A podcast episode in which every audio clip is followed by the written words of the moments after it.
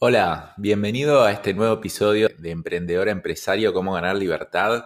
Y acá te voy a contar cómo dejé de ser CEO o emprendedor de mi propio negocio a pasar a ser accionista y mentor. Este es en general un paso más allá de lo que yo propongo en todo este podcast, que es pasar a ser de productor de tu propio negocio a ser CEO, gerente general y empezar a ver las cosas de manera mucho más estratégica. Yo fui un paso más allá y dejé de ver las cosas de manera estratégica para poner a dos CEOs, cada uno en una de mis empresas, que ellos se ocupen de ver las cosas de manera estratégica y yo pasar a ser accionista en mi propio negocio. Te voy a contar entonces la experiencia que tuve al pasar de ser CEO a accionista y qué cosas te pueden servir a vos para encarar también ese camino. Así que bueno, no olvides de suscribirte a Spotify, Apple Podcasts o donde sea que estés escuchando este episodio para más contenido porque todas las semanas voy sacando un nuevo episodio. Y si te gustan mis podcasts, te pido que me pongas una reseña en Apple Podcasts o en Spotify y me digas, che, qué bueno que está, si es que te gusta. Así rankea mejor porque ya está rankeando bien en varios países. Así que te súper agradecería. Bienvenido a De Emprendedor Empresario. Si sos emprendedor o dueño de pyme, ¿querés que tu empresa dependa menos de vos y salir del día a día de la operación de tu negocio? Este podcast es para vos.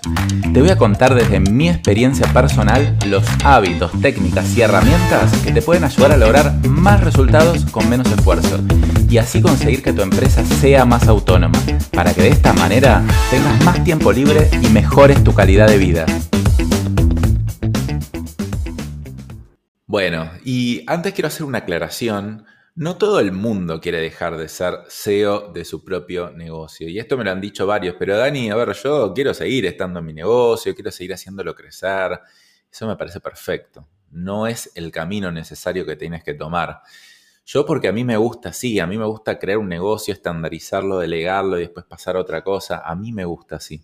Pero hay mucha otra gente que le gusta seguir estando en el negocio, es decir, sacarse las tareas operativas que tiene, esas delegarlas en otras personas o automatizarlas o lo que sea, y seguir como CEO de su propia empresa, seguir haciéndola crecer, seguir escalándola. Así como, por ejemplo, Mark Zuckerberg, el CEO de Facebook, decidió seguir estando como CEO de Facebook por un montón, montón, montón de tiempo y seguir haciéndose cargo de él mismo ayudar al crecimiento de su empresa. Entonces, no me parece obvia esta decisión, me parece que hay gente que le gusta más una cosa, más ser inversor y otra gente que le gusta más estar ahí adentro, estar en la movida. A mí, por lo menos en este momento de mi vida, que acabo de cumplir 40 años, elijo estar en la parte de ser accionista.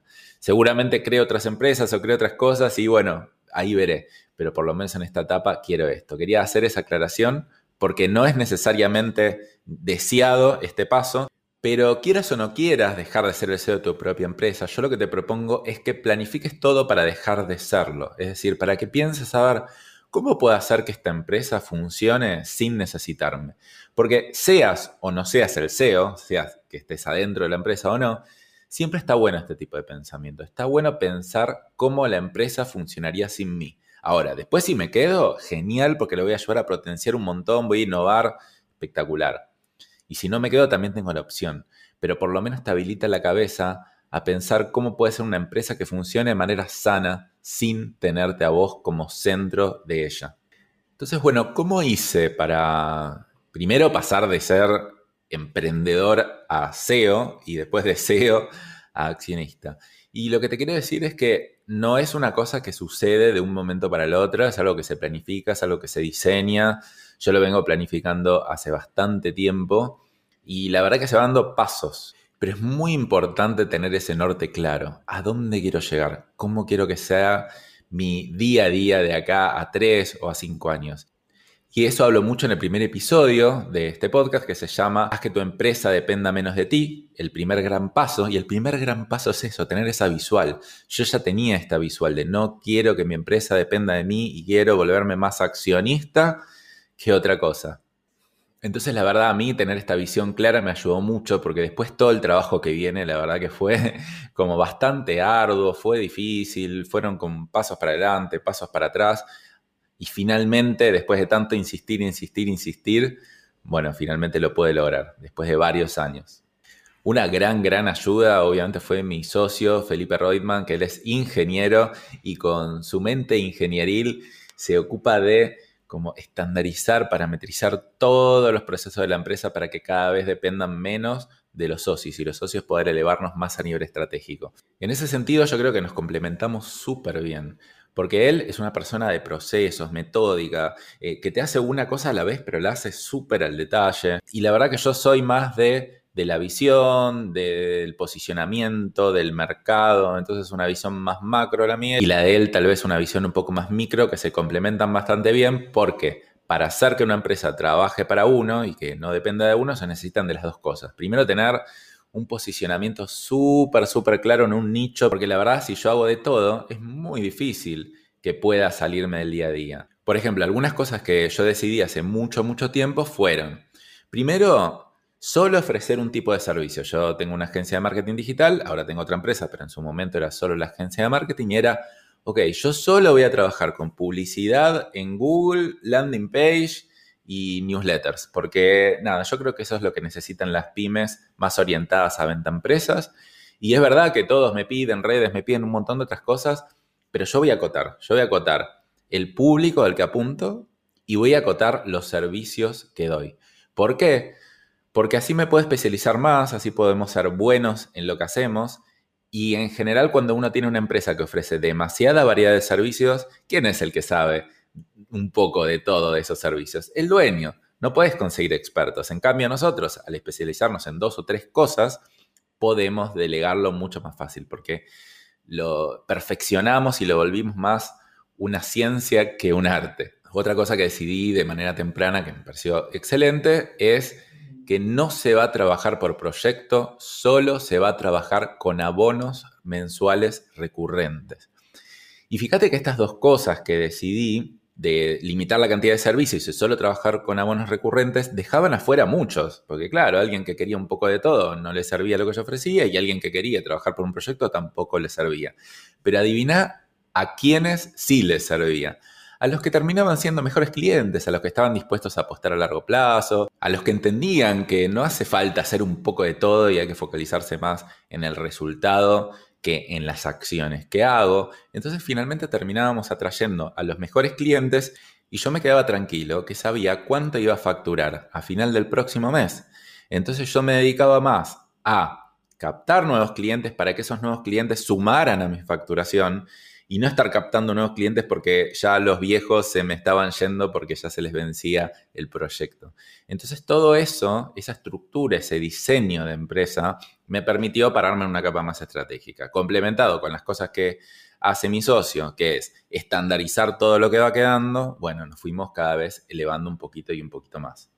Bueno, te voy a seguir contando entonces algunas de nuestras claves y nuestros altibajos en este proceso de lograr pasar de ser CEO accionista en mi empresa y bueno, vamos a empezar. Lo primero es un entendimiento profundo de tu mercado y quién sos y qué ofreces para ese mercado. Parece súper obvio esto, todo el mundo tiene que tener un posicionamiento, todo el mundo tiene que saber quién es y qué ofrece, pero la verdad que yo lo que veo es que somos demasiado genéricos, es decir, no, no entendemos bien las necesidades profundas de nuestros clientes no sabemos bien qué es lo que ofrecemos, qué metodología ofrecemos. Por lo menos no lo sabemos explicar de forma sencilla. Y si no lo sabemos explicar de forma sencilla, muy probablemente es que nuestros clientes tampoco lo estén entendiendo. Entonces, yo siempre me focalicé en eso, de como acotar el nicho lo más que puedo, en entender profundamente sus necesidades. Porque una vez que uno entiende esto, todo el resto se hace cuesta abajo. Muchas veces uno se centra en herramientas de productividad, en procesos, en sistemas, en automatizar y en un montón de cosas, pero la verdad que si uno tiene el product market fit, que es lo que se llama, ese entendimiento del mercado y del producto que ofrezco, muy, muy claro, después todo, todo, todo el resto es cuesta abajo. Entonces, yo me dediqué bastante profundamente qué hacía y daba charlas para clientes, daba rondas de negocio, me interactuaba con clientes, investigaba, hablaba con otros dueños de pyme a ver qué necesitaban, me anotaban cursos especialmente para entender cómo piensan los dueños de pymes. Me volví como un referente. Yo sabía exactamente lo que quería el dueño de pyme, o por lo menos el dueño de pyme al que nosotros apuntábamos. Eso me permitió, de manera bastante intuitiva, poder desarrollar productos, servicios, cuándo decir que sí, cuándo decir que no. Viene un cliente te pide tal cosa. ¿Se lo hago o no? Y bueno, si corresponde al perfil de cliente, tal vez voy a tender a decir que sí y si no, que no. Es una cosa que la mayoría de la gente lo piensa una vez y lo deja de pensar. Y la verdad que yo insisto siempre a todos en mi empresa que todos los problemas de la empresa se solucionan cuando uno tiene bien hecho el product market fit. Y el product market fit, que es el entendimiento profundo del cliente, no es algo que se hace una vez, sino que es algo que se hace de manera continua. Todo el resto, imagínate en una reunión de ventas que yo tengo. De repente le digo, yo sé que a vos te pasa X, yo sé que a vos te pasa tal cosa y tal cosa y tal cosa, y yo sé que vos buscaste solución y te pasó esto y esto y esto y esto. Por eso yo te ofrezco esto y esto y esto. Es como más una reunión consultiva donde el otro dice, entiende exactamente lo que me está pasando. ¿Y cómo no voy a confiar en alguien que entienda exactamente lo que me está pasando? Eso es tanto las reuniones uno a uno como en los mails que uno escribe y manda. Entonces, bueno, esa para mí fue una de las claves. Otra de las claves fueron los precios. La gran mayoría de mis competidores se queda estancado en un precio bajo. Porque dice, claro, bueno, si no la gente no me compra. Bueno, nosotros, acompañado con un sistema de marketing y ventas predecibles, porque eso es muy importante, combinar subas graduales de precio con prospección más activa, porque claro, si yo tengo un prospecto que me llega por mes, yo voy a rogarle por favor que me compre, sea el precio que sea. Pero si yo sistemáticamente estoy generando nuevos prospectos, yo puedo cada vez ir subiendo el precio. Y me acuerdo que mi primer abono de marketing, yo ni no tenía ni idea, era, no sé, creo que habrán sido 40 dólares el abono. Hoy, un abono mínimo cuesta 500 dólares. ¿Cómo llegamos de 40 a 500? De a poquito. De repente me empezaron a comprar y digo, uy, puedo cobrar un poco más caro. Obviamente a medida que vas cobrando más caro, te tenés que asegurar de poder entregar más valor al mismo tiempo. Pero muchas veces es un poco entregar más valor y otro poco simplemente animarte a cobrar más caro. ¿Y qué pasa en general cuando cobras más caro? Pasa una cosa que es mágica. Pasa que los mejores clientes te contratan. Los peores, los que buscan el, peso o el detalle o alguien técnico, no. Pero el que busca lo que vos ofreces, la estrategia y valora exactamente lo que vos tenés, te contrata. Entonces, si bien es verdad que perdés algunos clientes por precio, en general los que te contratan son los mejores. Son clientes que te piden menos y te pagan más. Y en general te piden lo que realmente vos sos bueno, no te piden detalles y a ver si hiciste esto, si el loguito lo pusiste de este color o de esta forma, sino que están más orientados a resultados y una construcción de imagen de largo plazo.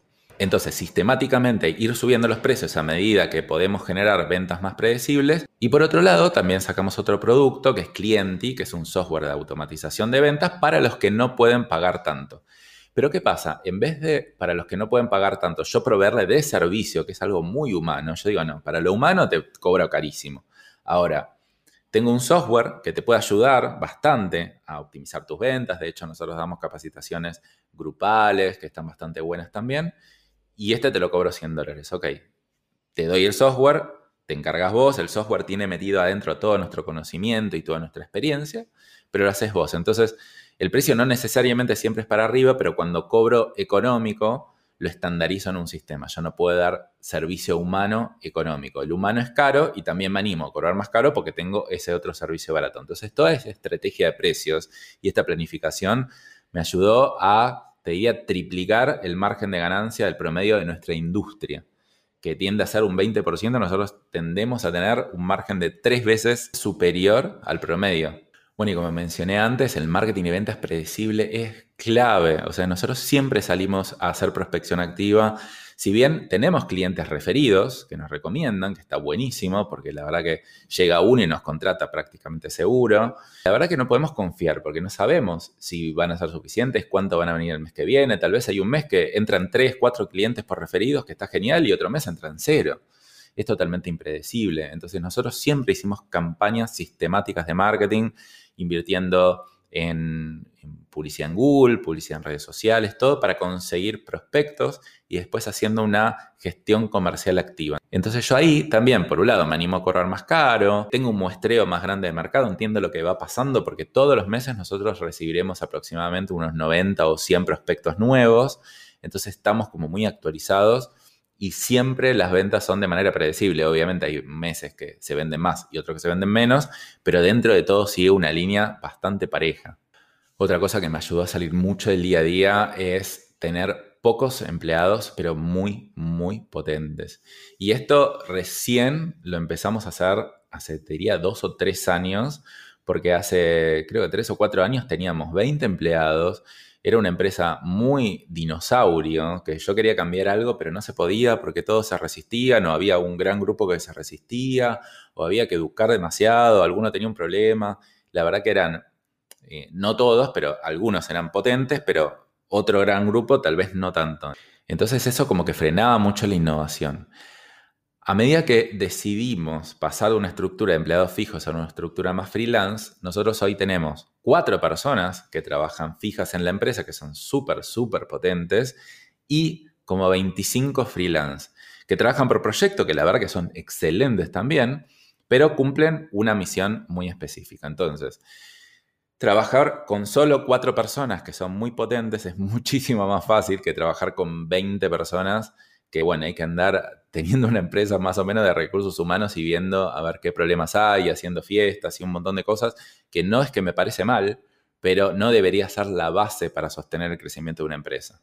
Ahora que me acuerdo de esto me parece increíble, pero en un momento cuando teníamos 20 personas empezamos a contratar gerentes, contratamos un gerente comercial, pusimos un gerente de marketing, teníamos un gerente de recursos humanos, dijimos, espera, bueno, claro, tenemos 20 personas que todos dependen de nosotros, no hay problema, vamos a contratar gerentes y vamos a solucionarlo de esa manera. No, mucho más difícil porque la comunicación se volvió como mucho más indirecta, los gerentes no podían resolver algunos problemas que no eran de gerencia, sino que eran de, de mercado, todo muy lento, para comunicarle las cosas a la gente de manera muy lenta. Y la verdad que fueron años, años de, de, probar y experimentar hasta encontrar como la fórmula, entre comillas, ¿no? Como el modelo de poca gente fija, muy potente y muchos, muchos freelance. Y repito, el norte claro, tener claro que yo quiero una empresa sistematizada, automatizada, que no me tenga a mí como centro, porque yo quiero tener libertad, quiero tener libertad financiera, de locación y de profesión. Eso es una cosa que lo tengo escrito en mi visión, que es nada, libertad financiera es no tener que depender de un ingreso del mes que viene para poder vivir. O sea, si mis empresas quiebran, porque, a ver, yo pasé de ser CEO a accionista, pero eso nada me asegura que mis empresas funcionen bien por siempre. Obviamente hay un montón de sistemas que tratan de predecir que vayan bien, pero son empresas y pueden pasarles cosas. Entonces yo quiero poder vivir uno, dos o tres años sin tener que forzarme a generar un ingreso financiero rápido para poder sobrevivir de locación. Yo, por ejemplo, diseño mis empresas para que sean digitales y virtuales, es decir, todos son servicios digitales. De repente quiero vender en un país, es fácil, paso a vender en otro país. Quiero vivir, mudarme con mi familia a otro país, también puedo mudarme y seguir teniendo mis empresas perfectamente. Y libertad de profesión, siempre digo lo mismo, que es, yo hoy hago esto, me encanta hacer podcast, me encanta hacer contenido, ahora mañana me quiero ir a vivir a la punta del Himalaya a, ser filósofo y poder hacerlo. No quiere decir que lo quiera hacer, amo los negocios, pero tener libertad de profesión para mí es súper importante. Entonces, que tengas un norte claro, que tengas una visión de dónde querés llegar, me parece, creo que el paso número uno que tenés que hacer para si querés tanto dejar de ser CEO a futuro y dejar tu empresa 100% automática, o no, ser CEO, pero poder irte de viaje, poder abrir nuevos mercados, poder dedicarte a la innovación sin que el día a día te esté tapando. Así que bueno, esa fue un poco mi experiencia de cómo pasé de ser CEO a accionista de mi propia empresa, que lo acabo de pasar a hacer ahora, el primero de julio del 2021. O sea, eh, sistemáticamente fui pasando a hacer eso y ahora yo me dedico a mentorear a los CEOs, a ver inversiones, a ver cosas un poco más grandes y a compartir el contenido de todo, todo lo que aprendí. Yo pasé 16 años para lograr esto y la verdad que fueron un montón, montón de altos y bajos. Y yo ahora creo que tengo como el camino más claro de cuáles son los pasos que tiene que dar un emprendedor para volverse un empresario de verdad. Así que bueno, si te interesa saber más sobre este tipo de cosas, no olvides suscribirte a mi podcast porque todas las semanas sistemáticamente voy a publicar contenido para ayudarte a transitar ese camino. Nos vemos en la próxima.